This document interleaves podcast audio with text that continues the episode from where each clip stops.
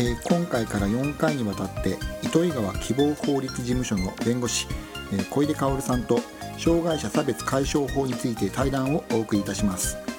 1回目の今日は来年4月から実施される障害者差別解消法の微妙な盛り上がりについて話しています。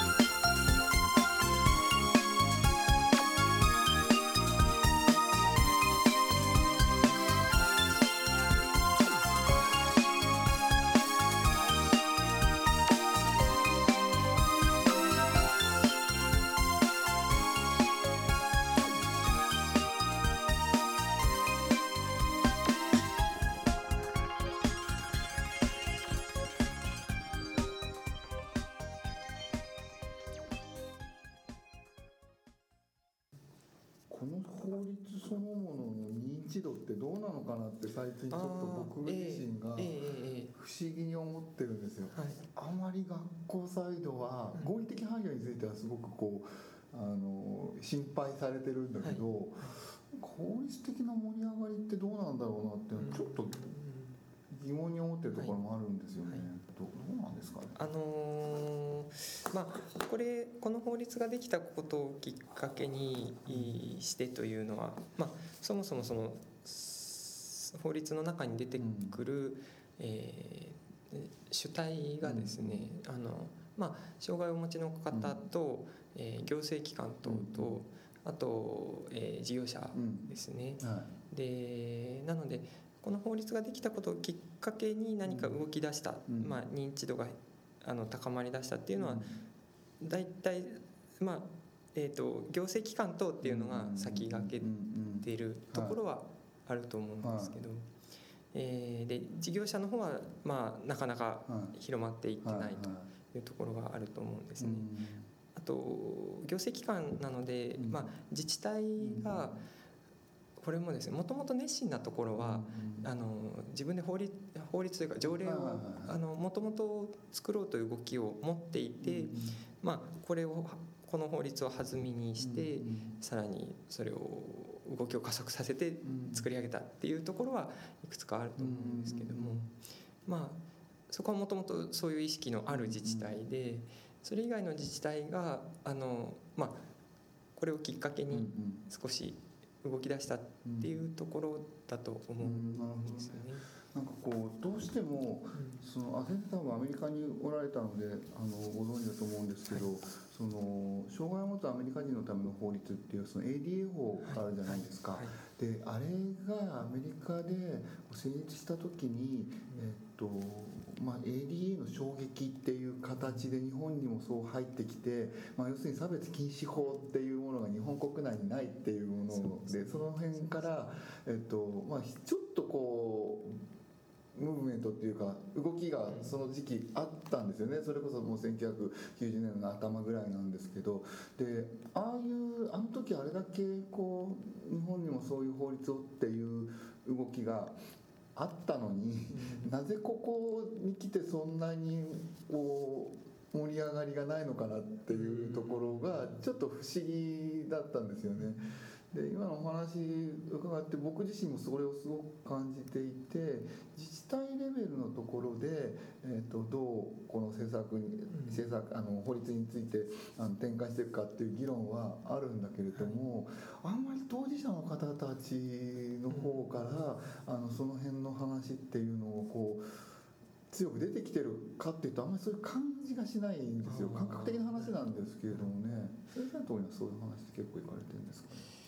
うーんとそうですね。まあ職業柄、まあ、裁判で、まあ、差別だという主張をすることっていうのはあの私も直接はあまり多く担あの担当したことないですけども、あのこういう裁判があるというのはあの聞いてるんですが。やっぱりその声を上げられる人っていうのは限られうん。もともと限られていると。で、えー、とそれに加えてまあそうですね。もともとただまああれですよね。あのほこの差別解消法とか、あるいはあの障害者権利条約の批准の時にはかなりその当事者の方々はうん。あの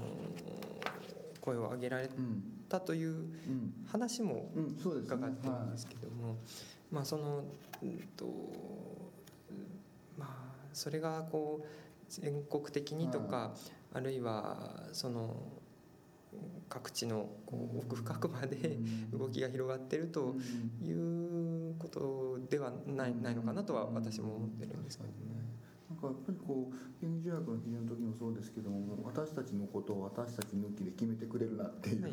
スローガンがこう、ええ。あって。でその通りなんですよね。でそうなってくると今回のその法律っていうのはもうまさにその人たちが、えーその人たちの権利っていうものをうん。こうはっきりと主張していくはい。ためのものだっていうふうに僕は捉えてるんですよね。でそこに対してだからもっと積極的な情報提供をしていかないとなかなかこの辺の話は次の展開に行かないんじゃないかなって思ってたんですけどなぜそれを、まあ、先ほどの話ですと例えば行政レベルで考えた時に、はいその合理的配慮をするって言った時にじゃあ設備方面をどうするかっていう議論はされてるとは思うんですけどそれこちら側が何を提供できるかの話で。彼らの障害を持っている方たちが何を求めてるかっていうところは当事者に聞いてみない限りは本当は議論にならないんだけどそれがなんかあんまりはっきりこう活発になってないとするとちょっとこうあんまりあ勝手な勘繰りなんだけど あえてそういうものを出してないんじゃないのっていう気もしないではないんですよ。っていうのは声をたくさん上げてこられてもその声に十分対応していけないっ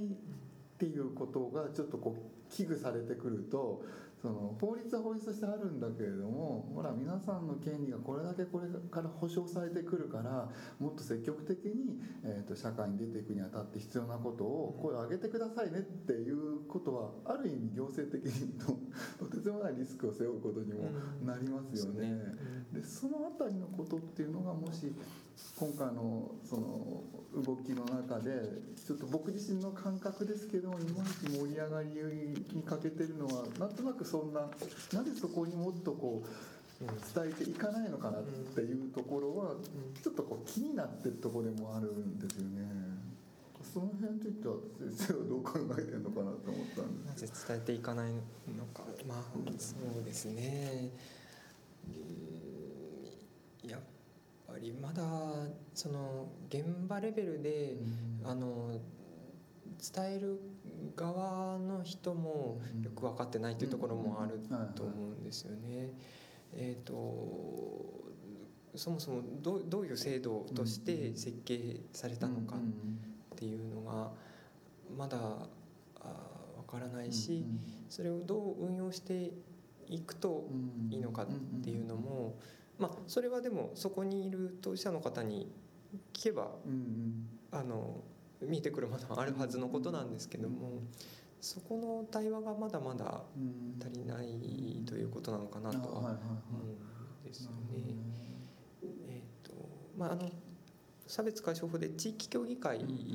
ていうのも出てきますよね。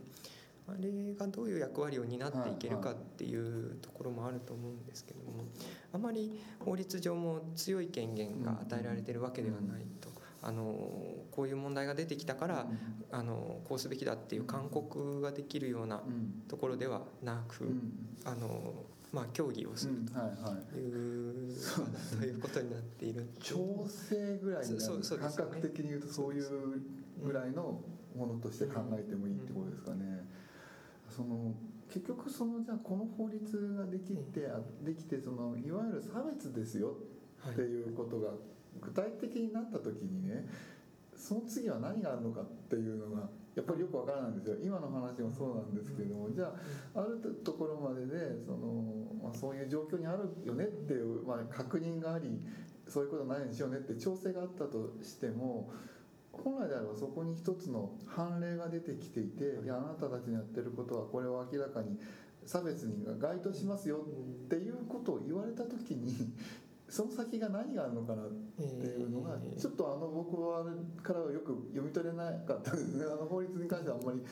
詳しくわからないからあの後はどうなるんですかねっていう話なんですけどそこはどうなんですかね？そうですね。それが難しいところで、あのまあ差別的な取り扱いをまあやめてくれというのは、まあ裁判で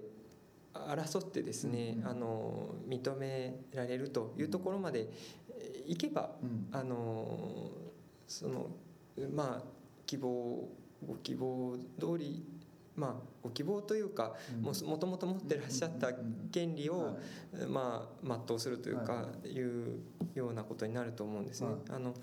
裁判になった例でもあのネットカフェに、あの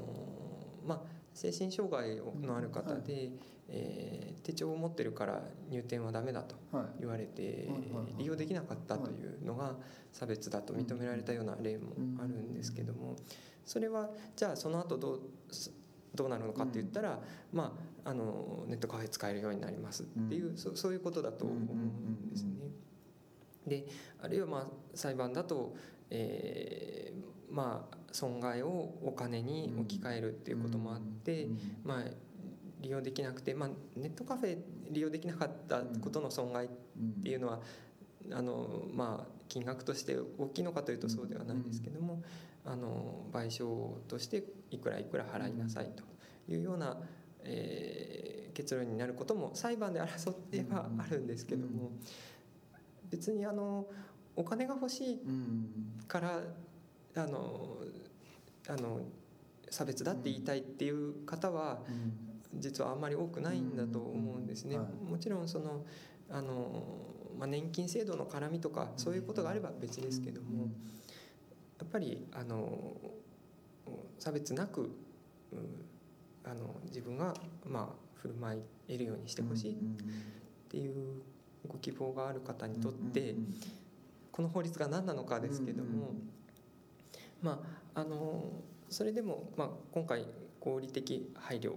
というのもありまして、まあえーと、嫌なことをやめてもらうだけじゃなくて、えーむしろ積極的に、あのこういうことをしてくれっていうふうに求められるっていうふうな、あのまあ使い方につなげる基礎はできたのかなと思うんですね。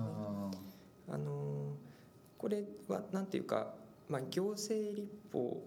なんですね、その、えーと、刑事法と、まあ、民事法と、まあ、行政法と大きく分けると、えー、刑事法だとこれこれをしたらその人を罰しますという定め方になるんですが、そういうわけではないですよね。で、えー、民事法だと、えーまあ、民民間の、まあ、関係を決めて差別したら、えー、こういうつあの賠償をしなさいとかですね、そういう決め方になることもあるんですけども、まあ、そうではなくて、えー、国、えーがまああのまあ、取り締まるというんですかね、まあ、差別を事業者はあのしてはならないと、あるいは合理的配慮をしなさいと決めていて、えー、であの守らなければ行政が事業者に、えー、指導に入ると。いう、まあ、分野ですね法律的には。そうすると,、えーと、じゃあ当事者の方はどうなるんだっていうとちょっと置き去りのような構図になりかねないところもあるんです。でそういう意味で合理的配慮をしなさいと、えー、書いてあるわけですけれども。あのこれを使ってじゃあ裁判で即これが武器になるかっていうと、えー、ちょっとワンクッション、あのじゃあ民民間の関係に置き換えると、えー、でで言うと何が求められるかっていう議論が間にちょっと挟まるというところも出てくるのかなと。そういう位置づけでちょっと見ているんですよね。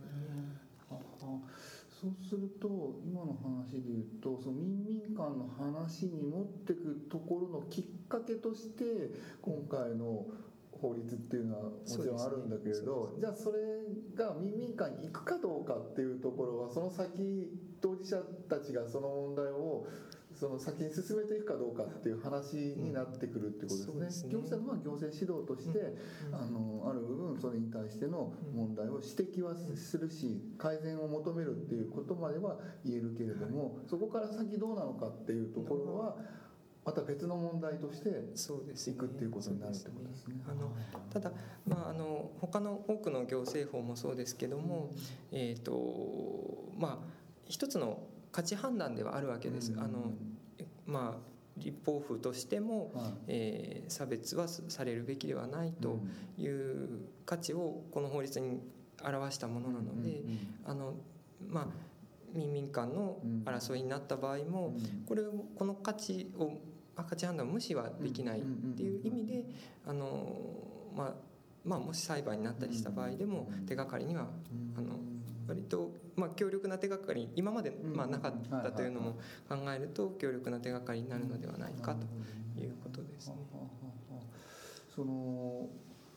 合理的配慮をしないと差別ですよっていうのはすごく明確になっていて、はい、でもう一つはっきり分かってるのがその他のもの他の人たちが持っている権利を、えー、普通にその障害を持っている方たちも持っていますからねっていうことを説明しているのかなって僕は捉えてるんですね。でそう考えた時に他のものっていうのはですね障害を持ってない人たちなんだけど、障害のない持ってない人たちが普通に持って障害を持っている人たちが普通に権利として主張し行使できるっていう法律なのかなって思ったんですよ。でその時にあの実は今回の研修に午後から、あの脳性麻痺を持っておられる当事者の方自身にお話をしてもらおうって思ってるんですけどその今回なんで僕がその彼にも午後からお話をしてもらおうかなと思ったらちょっとこの前夏に開かれた学会があってそこでもやっぱりその話をちょっとしていただいたんですがその後に打ち上げの時にですね、はい、飲み会に行こう飲み会やろうって。でまあ当日みんな来れるかどうか分かんないからすぐそこで店探してってやったらまあないんですよ、まず何がなかったか、トイレが障害者が使える車椅子で使えるトイレがこの周辺にはないんですね。で例えばさっきの話で言うと僕らがいちいち飲み屋に行くのにあのトイレ入れるかなっていちいち考えない要するにそんなこと考えないでもそこにアクセスできますよっていうのが僕らに普通に働いてる権利なわけですよね。でそれを車椅子があるということでそのお店のトイレにアクセスできないっていう問題はすなわちそこで飲むという行為が 非常にある意味でハードル高くなってしまう。で逆に今の話の中でそれが僕らに普通にあって彼らに普通にないっていうもし問題だとした時にその彼がまあ店にねあの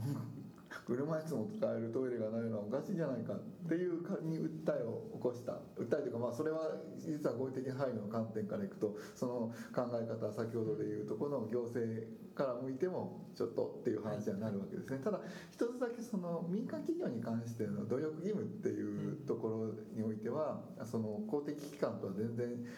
若干違うニュアンスがあるのでそこら辺までどこまでそれが強く言っていけるかっていうのは若干その公的機関とは民間は違うとは思うんだけども、その彼らがもし仮にそういうことで自分たちが、えっと、自由に気軽に飲みに行くという権利が 侵されてますよっていう問題を主張した時にはこれは主張として正しいでしょうかね。私はこの例を挙げながらあの学生たちも話するんですけどこれが正しいのかなっていうのは時々ちょっとあの不安になる時があるんですけどこれはどうなんですかね？あのいやえっ、ー、と方向性としては全く正しいと思います。あの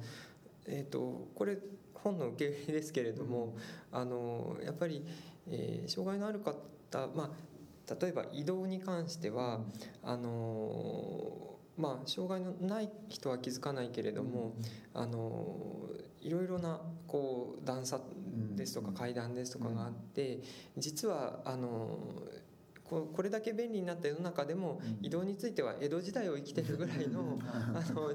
差があるんだっていうことをあのまあ、障害のない人は気づかないっていう話をが本に出てきたんですよ。で、えーと、ただそれはやっぱりおかしいというか、まあ、あの社会のこう発展とか、あの技術革新に合わせてやっぱり障害のあるなしにかかわらずそのあの便利さっていうのは誰でも享受できるはずだという考え方は全く間違ってないと思います。で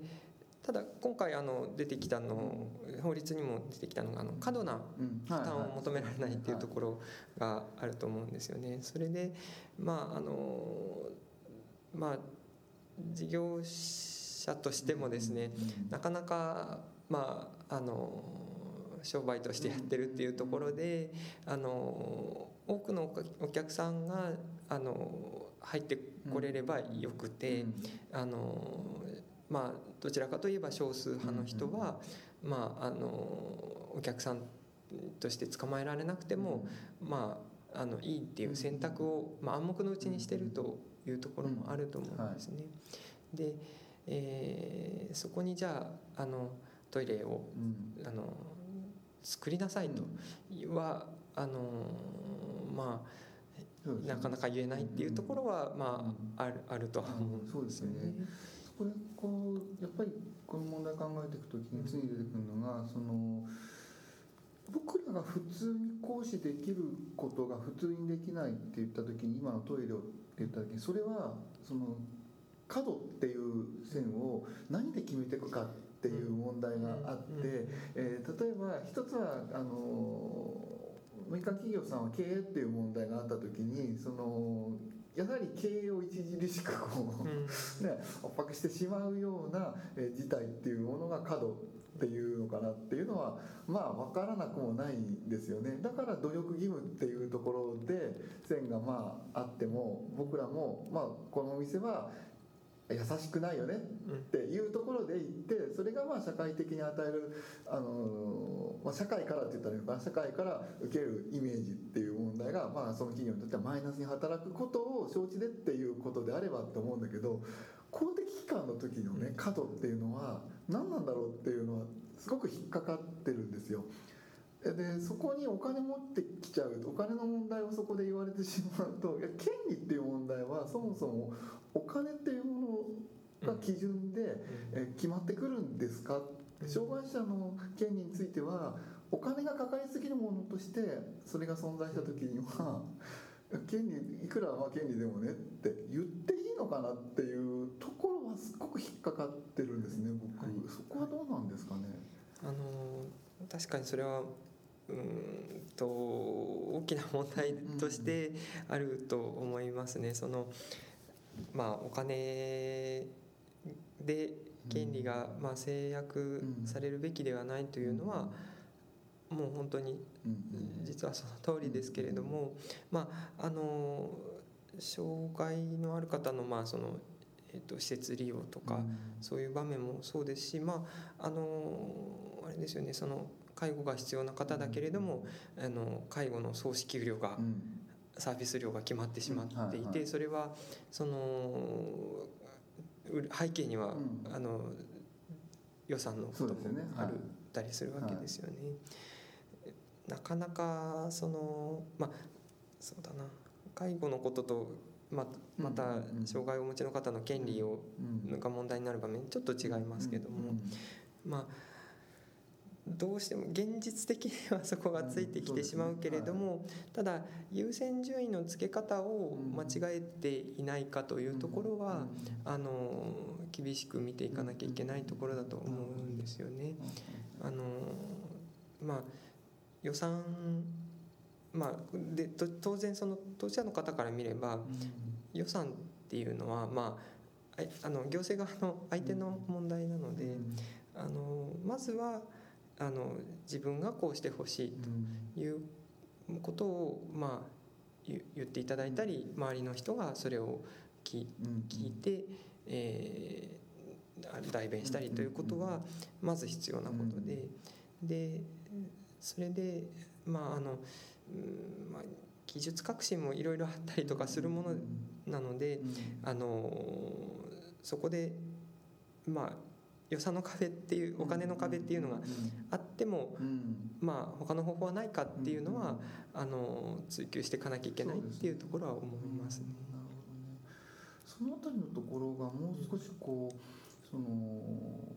例えば一部の支援をしてる人間たちじゃなくって、多分もうちょっと広く国民に発信されていかないといけないのは僕そこだと思ってるんですよね。その確かにその経済的な考え方で言ってたらある程度お金の問題がある何かを制限するっていうのは当たり前だとは思うんですよ。でそれを言い訳にしてしまうことの問題性があるんじゃないかって考えてるんですね。だからないものはないしそれ以上のものの支給はないしっていうのとやっぱり同じなんだけど重要なのはだから権利がをねここら辺でっていう話では多分なくって重要なのはじゃあそれに代わる何かっていうものが誰がどのように提供されてこなければならないのかっていうところまでこの法律ってもしかしたら議論しなきゃいけないもんだって思ってるんですよ。うん、だから一部のその考え人たちにとってそれが分かっていて一部の人たちがある問題に対してこうそうじゃないだろうああじゃないだろうとかねお金が全てじゃないだろうって言ったところで何も変わらなくっていやだからその問題に対してじゃあトイレがその車椅子が入れなかった時に 誰がそれを手伝いますか？っていう問題だと思うんですよね。店の人でもいいしお客でもいいと思ってるんだけど問題は彼らが自由にそういうものに対してアクセスできるっていうことが今国が保障してるっていうところに対してもっと積極的な教育を展開しないと多分そういう動きにならないと思うんですよねだからあの線引きをちょっとこうどういうふうにこれから理解してもらうかっていうのはすごく大きな分かれ目になってきててその権利って言われてる問題を単純にお金と言われてるものに置き換えてしまうのかいやいや一人一人が持っているえっと等しい権利っていうものを行使するのにあたってそれにまあアクセスできなかったりとか行使できない人を、えー、どれだけ周囲の人間が支えていくかっていうところに本来の法律のあの意味があるって考えていく方がまあなんて言ったらいいのか自然じゃないかなってちょっと思ってるんですよね。なかなかそういう教育があんまりされてないっていう点で言うと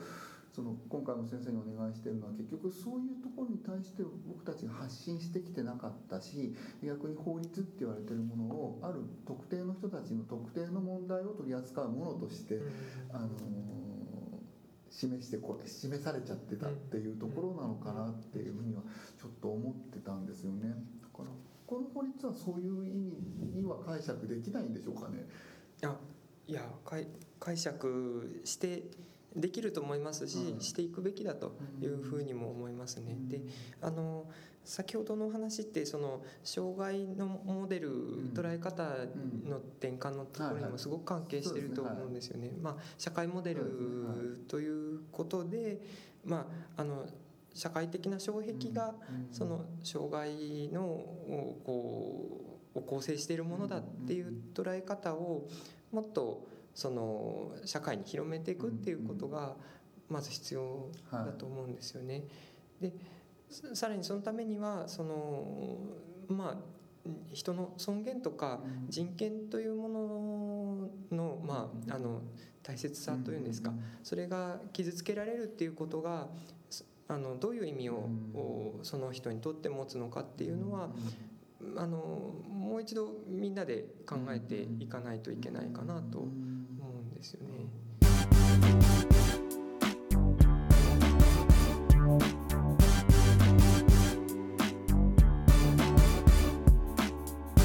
えー、1回目の今日はいかがでしたでしょうか、えー、次回は権利の表明について、えー、小出さんのアメリカ留学の経験などをお話しいただいております、えー、それではまた。